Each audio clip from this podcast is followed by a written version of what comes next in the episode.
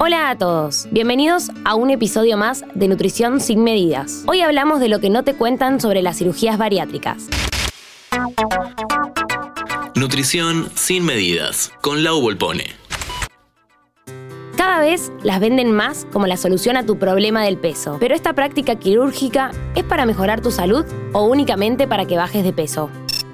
Para reflexionar sobre esto, tengo el honor de estar acompañada de Mariana Den Hollander. Mariana es artista, escritora y activista de concientización bariátrica. Mariana, ¿qué tipos de cirugías existen y qué es la luna de miel? Las cirugías bariátricas que existen son el bypass gástrico, eso es cuando te conectan la digestión directo al intestino. Está la manga gástrica, que es cuando cortan de 80 a 90% de tu estómago. Esos son como las dos cirugías más grandes y las que tienen pues secuelas nocivas para la salud, sobre todo a largo plazo, porque eso es lo que estamos hablando aquí. Existe la luna de miel después de la cirugía y es un tiempo de hasta seis años en que la persona no presenta ningún tipo de secuelas, adelgaza y todo el mundo cree, incluida la persona, tal y como me pasó a mí, que estábamos súper sanos, que adelgazamos, que estamos viviendo la vida que anhelamos y después de 6, 7, 10 años comienzan los problemas de salud severos.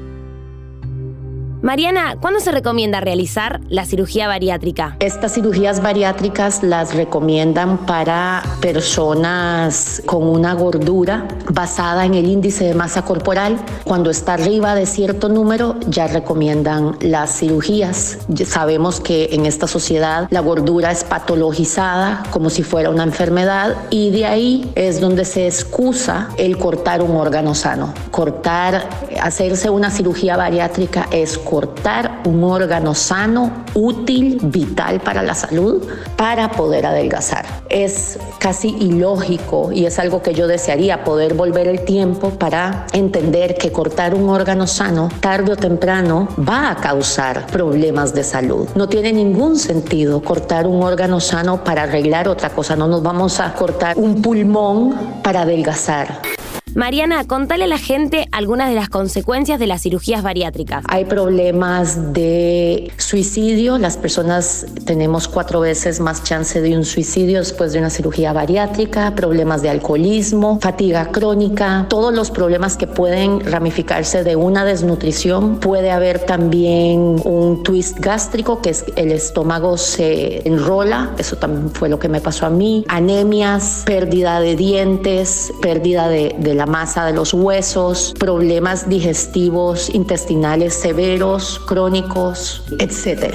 Las posibles causas, eh, daños a largo plazo son enormes. Tenemos que tomar suplementos y no solo el multivitamínico, sino muchos otros de por vida, porque eso es lo que prácticamente nos mantiene con vida. ¿Tienen evidencia las cirugías bariátricas a más de 10 años? Hay evidencia después de 7, 10 años después de la cirugía, pero no hay muchos. La mayoría de los estudios se hacen en esos primeros 5 años sin tomar en cuenta este fenómeno de la luna de miel. Entonces ese es uno de los grandes problemas. No hay mucha evidencia y menos a largo plazo. ¿Me contás en forma breve tu experiencia y por qué sos activista de concientización bariátrica? Soy paciente bariátrica desde el 2009. Tengo una manga gástrica y en el 2019 me tuvieron que hacer una cirugía de reconstrucción de mi sistema digestivo porque estaba completamente comprometido, dañado, deforme por la manga gástrica. Entonces, al hacerme esta cirugía tuvieron que poner un bypass gástrico para poderme devolver algún tipo de digestión y desde que vivo con un bypass gástrico me he enfermado muchísimo, mi, mi salud realmente se deterioró al nivel de que mm, no puedo mantener un trabajo. Gracias a Instagram y a encontrar nutricionistas y gente que está trabajando con alimentación intuitiva y salud en todas las tallas, comencé yo misma un proceso en el que entendí que lo que estaba sufriendo eran secuelas de la cirugía bariátrica.